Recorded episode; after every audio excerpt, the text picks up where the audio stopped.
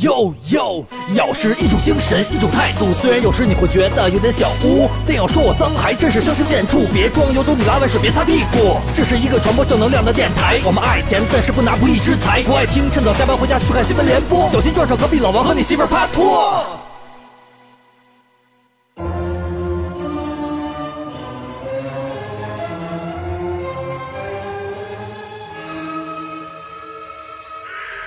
大家好，我是尸变心不变的景熙。大家好，我是亏心不亏肾的王总。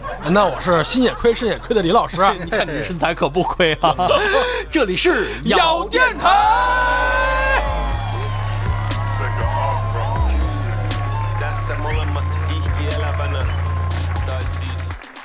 哥俩啊，中秋节刚过，你们都吃月饼了吗？吃了。哎，我最讨厌那五仁月饼了。哎，我最爱吃五仁了啊！你看里边有核桃、杏仁、橄榄仁、芝麻啊，等等等等，象征着忠孝礼仪信。王总这意思是他最喜欢与五个人一起搂啊。这么一说就能理解王总为什么最喜欢五个人了啊！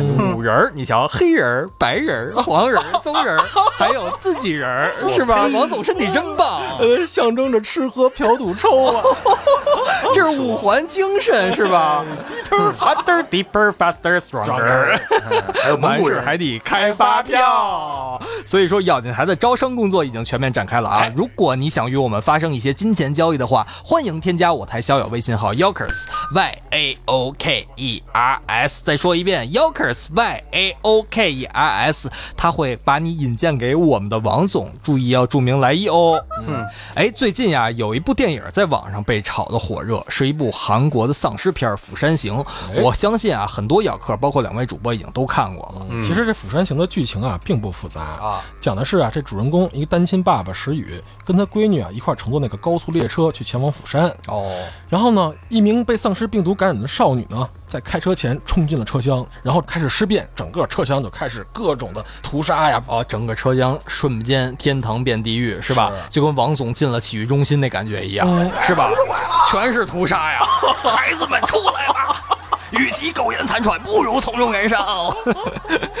接着说回来啊，在这个电影里呢，里边的幸存者们呢，要在这种狭窄的空间内奋力求生，也给这部片子增加了很多这种刺激的色彩，可以说是啊。这部电影是韩国第一部丧尸题材的电影，也是韩国历史上第十四部啊千万级题材的电影。这部电影呢，刷新了多项票房纪录。该片不仅受中国观众喜爱，包括韩国、美国的观众也都被征服了。据韩国媒体报道啊，有五分之一的韩国人为了该电影的票房做出了贡献。你想想，韩国的人口应该是五千多万人，差不多。刨去老头老太太和那种不满十四五岁的小孩，大概能剩个两千万人。也就是说，基本上青壮年都看了这一部片子了。哎，我们看啊，前呢有口碑极佳的《二十八天以后》。后边呢又有二十八周以后，还有这个好莱坞叫好又叫座的大制作啊，之前也上映过《僵尸世界大战》。故而，在一般人的认知当中啊，丧尸主题的这么一电影啊，应该是西方人的专利才对。哎，乍看之下，《釜山行》基本上完全照搬了好莱坞丧尸片的这么一套路：病毒扩散，危机爆发。哎，影片主角呢踏上逃亡之路，跑得比谁都快，一路上呢奇遇不断。有人话多死得早，有人闷声发大财，有人英勇献身，也有人苟且偷生。唯一的这么一主线啊，是身后步步紧逼的这个僵尸大军了，就像是在洗浴中心里边小芳背后紧逼的王总的孩子们大军，是吧？哎，其实这部电影在剧情上还是有不少纰漏的啊。但是这部电影呢，出彩之处呢，在于维持了韩国电影一贯的对于体制与人性的这种拷问，在人性方面的诠释确实无可挑剔，包括像《釜山行》里的那个长得像李老师的胖大叔，是吧？在自己被咬之后啊，被口插之后。让其他人快点逃走，在意识还清醒的最后几分钟，用整个肥硕的身体挡住了丧尸，给同行人赢得了宝贵的时间。我觉得像这样的胖子就是李老师前进的方向，是吧？你们都起来，让我来，把姑娘们都交给我，是吧？往下咬，再往下点儿。哎，说了半天啊，我们这些电电影里边的这些恐怖角色僵尸，就是其中我们主题的这个主角，是吧？我们先来看看到底是什么是僵尸呢？李老师，这僵尸啊，其实跟吸血鬼之类的还不一样啊，它不像吸血鬼啊，那是一种超现实、超自然的东西，知道吧？这个僵尸呢，其实啊，是以生人肉作为食物的这么一个生物尸体，起源其实是一种叫做索拉难的病毒。哦，这个索拉难病毒，我在一本书里看过啊，叫做《僵尸生存指南》。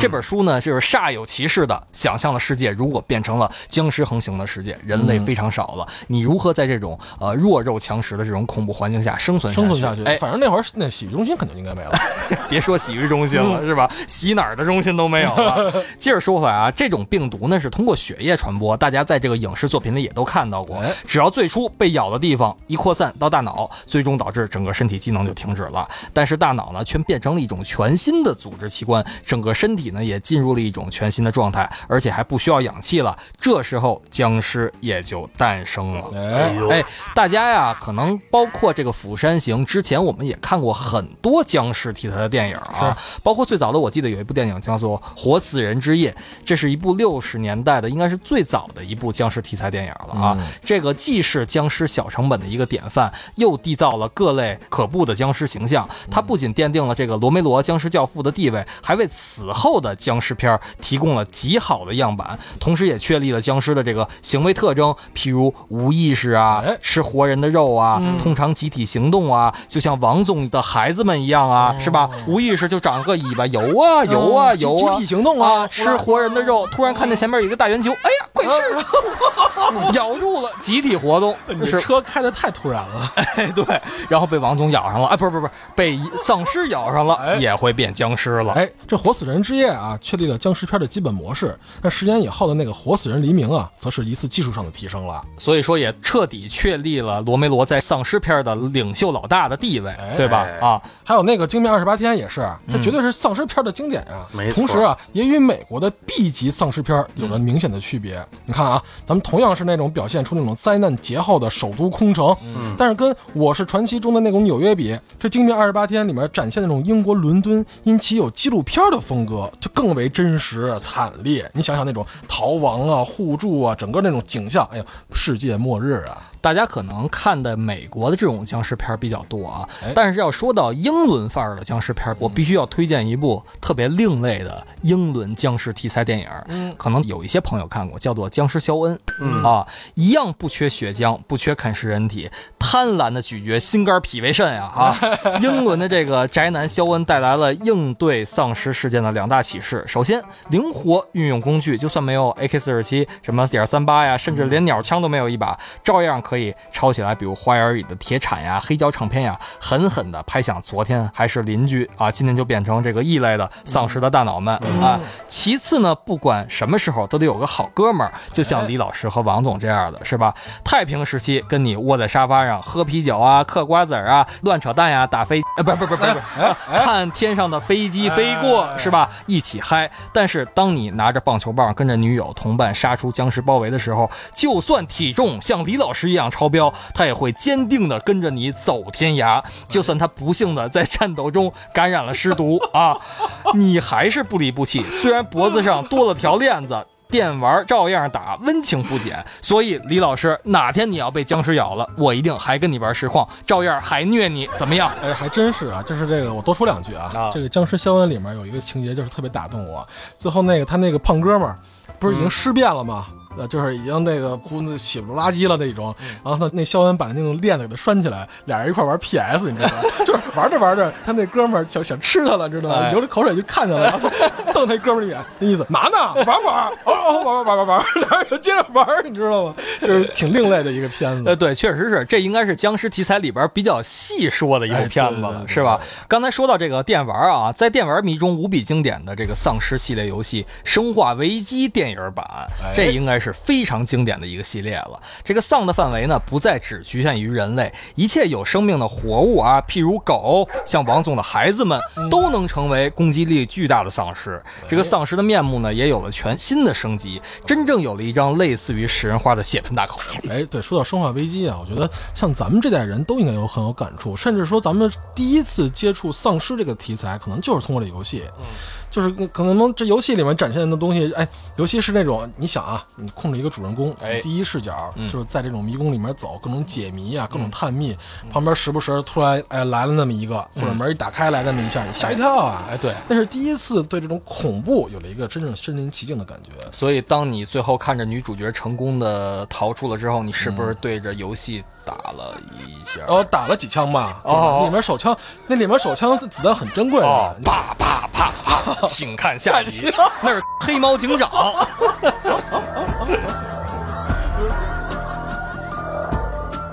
但是很经典啊，《生化危机》真很经典。然后此后他还翻拍了很多电影。嗯，哎，现在还回想起来，可能还是有点心有余悸。哎呦，真想再经历一次。你是心有余悸，是肾有余悸，都有余悸，行吗？还想着啪啪啪啪，呸！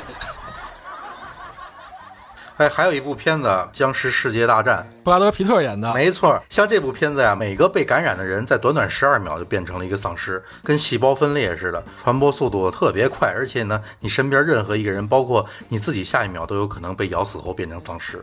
我印象特别深的有一幕呢，就是在赶往顶楼的这个途中呢，男主啊与丧尸拼死搏斗的时候，丧尸的血溅到他的嘴里了。这时候他怎么做的？大家还记得吗？担心十二秒之后自己会变异，伤害到自己的妻子和孩子。然后他就马上冲到了楼边儿。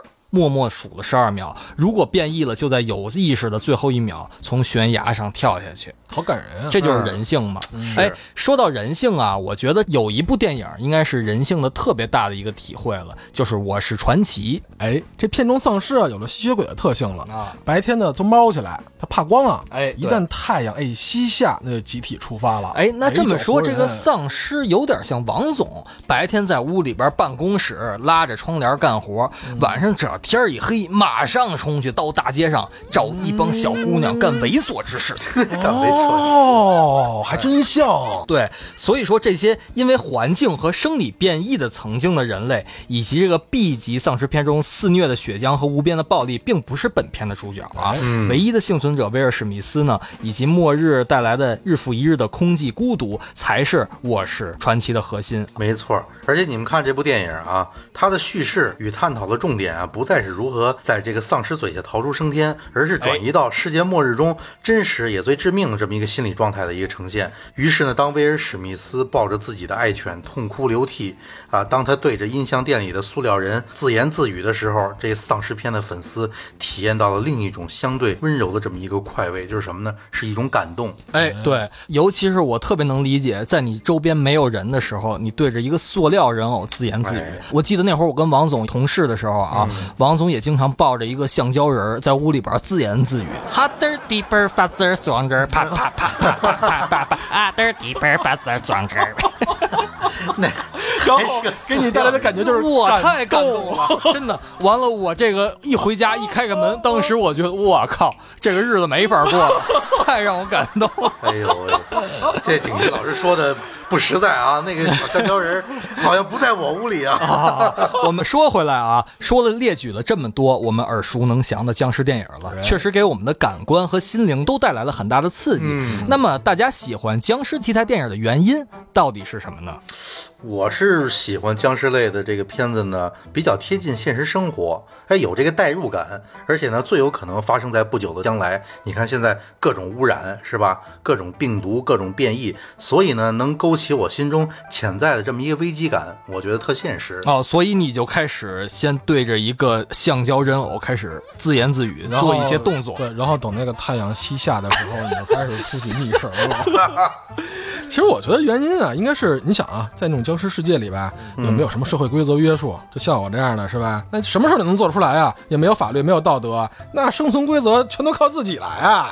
是啊，人们生活在这个节奏又快、压力又大的世界里边，再加上心中呢有各种不满，就会想到要找到某些方式进行这么一发泄。哦，所以我们不难理解为什么我会看到那一幕了。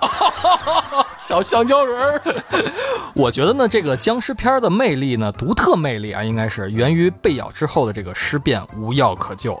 这个设定所带来的这个荒谬感，正是把它与其他的所谓的灾难片啊、恐怖片啊、末日片区分开来。哎，在幸存者的小世界里啊，这生活压力和带来的这种矛盾呐、冲突啊、分裂呀，是救人呢还是自保的选择啊？你自己想想。其实任何其他片子中呢，我方成员的关系都可能是多样的啊，可能是团结一致抗敌，也有可能先矛盾再谅解，也有可能各怀鬼胎，可能会叛变成为一开始就是卧底。但是僵尸片中的这种设定呢，一种独特的关系席卷了一切，无论是谁，只要被僵尸咬到，马上叛变投敌啊，毫不迟疑的反咬一口，而且没有任何办法复原。这就是这类电影让我们热衷又害怕的地方，哎，独特之处。哎，对，这种独特荒谬的关系呢，在现实生活当中其实并不存在。你想想，李老师发生什么事情能突然背叛我和王总，而且再也不回头？不可能，只可能为一个女的叫王。哎我呸！对不对？对。但是呢，在僵尸片中，这种张力和冲突尽属来源于此。习惯了正常社会的关系人物嘛，除了面对死亡威胁，并且力拼求生之外，还要面对自己像李老师和王总这样的亲朋好友，随时有可能没有预兆的变成死敌。这个残酷的事实，如果是我的话，我能接受吗？嗨，其实啊，僵尸片似乎躲不开的一个桥段发生了，就是这种最激烈的时候，突然某个角色哎被咬了，比如说啊，咱们哥仨啊，王总被咬了，嗯，你明明知道啊。他尸变是难以幸免的，然后就看导演怎么安排了，对吧？可以通过剧情啊，展开不同的视角，来体现这个人物的内心最真实的感情。有的那种成熟，有的冷酷、软弱，有的固执，对吧？有的贪婪，有的疯狂，还有那种变完了以后，对吧？还那样，还更那个的。你刚才说的是假设王总被咬了，对啊，这么说吧，王总被咬了，你救还是不救？我先抽一大嘴巴，傻被咬了吧？啊，我打你，你也不知道了吧？你和二人之下的你是畜生啊！嗯，你老去小天鹅，孩子们都没有爸爸了，你这个畜生！哎，王总，你看，景熙对你内心中充满了仇恨。不不不，我觉得呀，这就是僵尸片与众不同的魅力所在了。嗯，你瞧，被僵尸这个病毒感染以后呢，百分之百的发病率和死亡率，而且不一定咬伤会感染，如果有伤口不小心溅上僵尸的血，也有可能被感染。这也是雷恩嘴里进了僵尸的血，特别警惕的原因。不过啊，还没有任何的历史数据和实验的数据证明啊，跟僵尸发生性交的结果到底是什么？这一点是不是王总能帮我们来解答一下？嗯，科学探索一下。对，你说王总与僵尸之间，或者僵尸与王总之间有没有这种繁殖能力呢？哦，就是啪啪啪以后有没有什么后果？哎，对，首先我们要想一个事儿。就是如果正常的人变成僵尸以后。他还具不具备这样的性能力？那这个呢，在所有的僵尸题材的电影里边，好像都没看见，也都被隐去了。这是众多导演基本上比较隐晦的这么一点。哎，对，还真没有导演描述这方面的东西。呃，所以这样看来，僵尸世界其实离我们并不远哈。它比较隐晦，但是呢，如果有一种僵尸变异了以后，比如说我们的蒙古贵族，不过到目前为止呢，大范围的研究还没有发现大自然中有这样独立的这种索拉难种族。是吧？但是保不齐有王总这样的人存在，以后不会发生，是吧？好，我们说回来啊，哎，刚才说了那么多，我们思考了一个特别深刻的问题：如果真正发生了类似于僵尸的事件，我们应该怎么办？这是很现实的一个问题。嗯，首先你肯定得需要与僵尸对抗啊。哦，我们掌握一个最重要的一个要领就可以了，就是一定要爆头。哎，我们看所有电影都这样。你像《僵尸肖恩》里面出现在院子里那个女僵尸，整个身体被穿了一个又大又粗的洞以后，居然还能站起来。不爆头根本没用啊！王总说了，你们静心，李老师，你起来看我的，戳 又大又粗的洞没用，还是得口爆爆头爆爆头，然后然后叭爆了吧？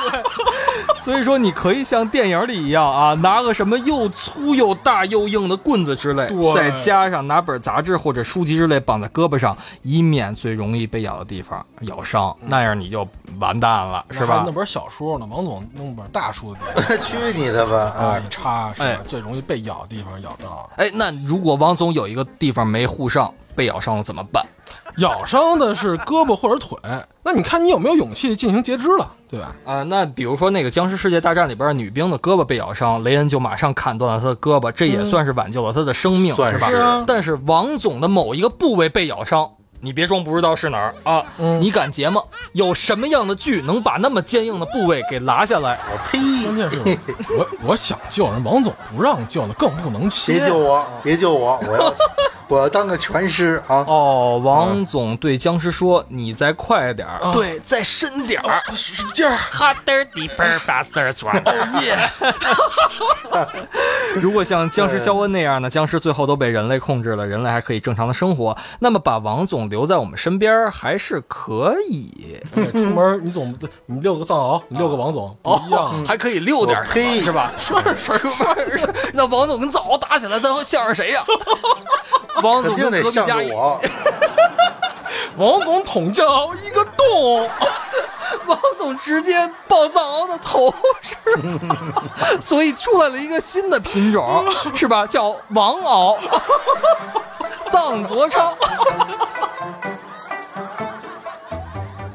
所以说，刚才我们有一个问题啊，就是这个僵尸有没有繁殖能力？我们现在看，如果想让这个种群继续繁衍下去的话，必须有一个王敖出来。其次呀，我们可能还需要与身边的人斗智斗勇，这才是僵尸世界里边我们要面对的最大也是最难的这么一个问题。你已经被我们俩拴着了，你斗智斗勇行呀？每一部僵尸题材的电影里都需要面对身边的人或者自己被咬了、被感染的时候，哎，比如景熙老师、李老师，你面对的时候，到这时候我们就要抉择，对不对？You kill or you die，哎，要么你杀死别人。要不你自己死，或者你死了再咬死别人。翻译一下王总的意思啊，就是要不你遛别人，要不你被别人遛。王总的选择就是哥俩遛我吧，是吧？反正我是二人之下，被你们俩遛不丢人，是这意思吧？王总，王总的翻译其实应该是这样，他内心里的话应该是要不你干我，要不我干你。王总即使被我们遛，他也要走 这个世界。F this world。怎么还闹铃是？李老师约炮，这孙子！我们正聊僵尸题材呢，李老师马上接到了一个张姓姑娘的电话，我已经看见了啊。你背叛了王姓，一会儿我当着你们面把电话回过去。别，他肯定是个僵尸，在花家地。你让我跟王总遛你一次。哎，没错，肯定是花家地僵尸。花家地僵尸。我们说回来啊，刚才王总说了，就是最后那一个选择，要么你杀死别人，要么你自己死，或者你死了再咬死别人，其实都是一种挺难抉择的吧。我其实特别难以想象，如果王总和李老师真正变成了丧尸，我该怎么对他们，是吧？李老师这么胖。我哪打得动他呀？是吧？你就让我们咬你呗。王总那么粗那么硬，哪砍得了他呀？是吧？子弹打身上，啪啪啪全飞了。啊！你哇！你不说自己赶紧跑了，你还过来打我们？难得的机会，你们清醒不一样。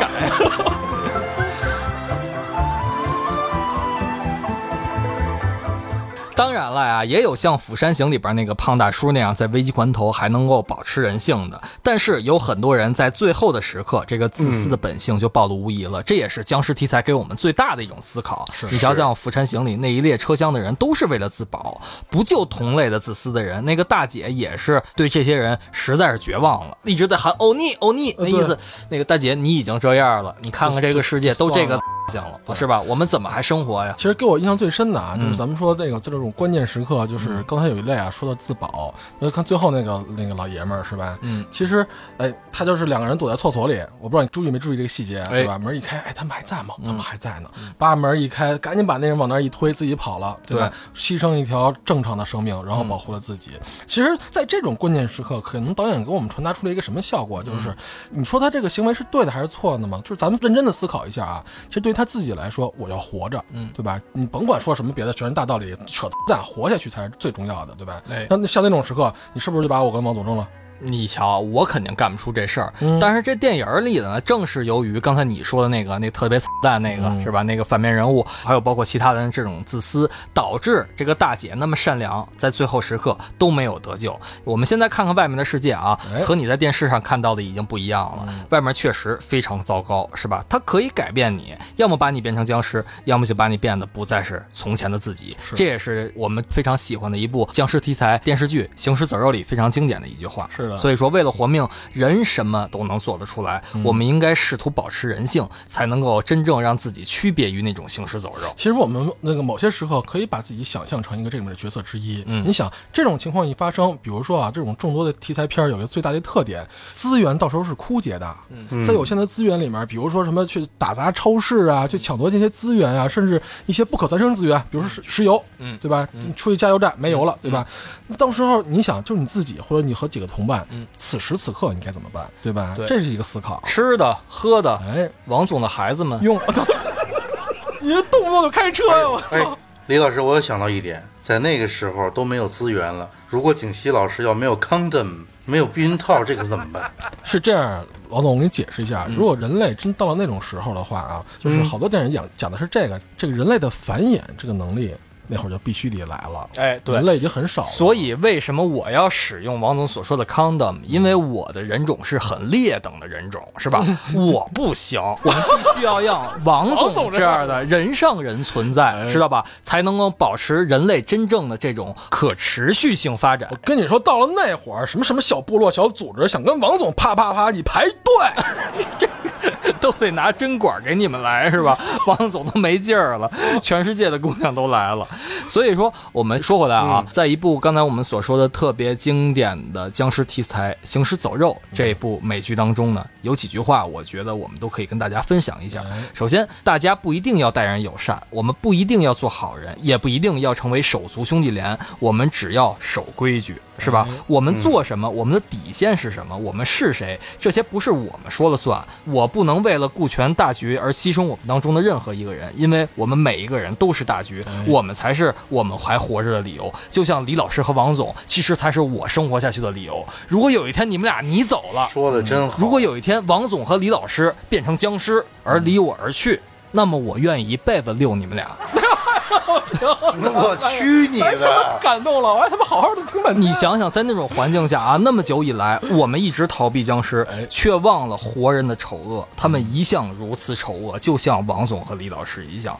如今没人能够独自生存了，你走出去是吧？是冒着生命危险。你喝口水也是冒着生命危险。如今连你呼吸都是在冒着生命危险了。那么现在我们别无选择，能选择只有为什么冒险？所以王总和李老师变成了僵尸。大家一定还记得《行尸走肉》里边有一个黑人姑娘是吧？拿着一个刀刻的那那姐们儿啊，活特好。哎，对，把他的两个亲人这个脑子和胳膊都砍了，手刃了啊，但是一直溜着是吧？当着自己的这个宠物，也是算是跟从吧。我觉得李老师和王总，我为了表达我对你们俩的不离不弃，你们俩被砍成了是吧？哎，胳膊腿都没了，我也溜着你们俩走，行不行？其实很多这种丧尸片啊，给大家的粉丝，大家都能想象出一个啊，就是很多人啊都活着，但他已经死了。大多数人呢都活着像丧尸一般冷漠，其实就是这种电影片给我们传达这些信息，进行了一些，比如说社会上很多现象的这种讽刺啊、挖苦也好，哟，真是令人深刻印象。所以有时候我们甚至想，如果这样的末日景象真的发生了，我们都不知道到底是活着好还是死了好，是吧？有时候很多情况下，活人会羡慕死人，就是他们已经离去，他们已经不用再思考这种活人所要经历的痛苦。是啊，李老师和王总已经变成这个行了，我该怎么办？啊！当年一起跟我打实况的朋友，当年这个某贵族学校四大才子之二啊，如今为什么沦落到如此下场？我说到那个时候啊，你真到那种环境下，你可能世界观就变了，你想的就不再是这些东西了。因为你们俩实际上没知觉了，但是我活着，而我活下来的人却被死去的人所纠缠，是吧？你瞧，就是我煞费心机，我活下来了，得到的却是《我是传奇》里边那种情况，整个世界都只剩下我一个人的时候，嗯。除非我像那个男主一样啊，是个病原体学者啊，我一个人潜心研究这个治愈方法，否则你想想，我这样一个人活着，你瞧人家还有狗陪着，你说我什么都没有是吧？连咬电台都没得录。嗯啊，当然，如果彼岸还有幸存的咬客，连咬电台也都没得听啊，你说活着还有什么意义？所以趁你还活着的时候啊，请你加我们的小咬微信号 Yokers Y A O K E R S 为好友，他会拉你进入咬克斯微信群，与我们还活着的咬客口嘴交流，进行互撕，是吧？也可以关注我们的微信公众号咬客，咬人的咬，客人的客，以及我们的新浪微博咬电台。记住了，我们的咬还不是僵尸的。咬啊！希望我们的咬能一直咬下去，因为这个咬是健康的咬，不会给你带来。来病源的咬，不会把王总的病体传染给你的咬。哎，你这你这车开的太突然了。不突然，大家记住了我们的一句话：口嘴伤人不是目的，沟通交流才是真谛。咬是一个电台。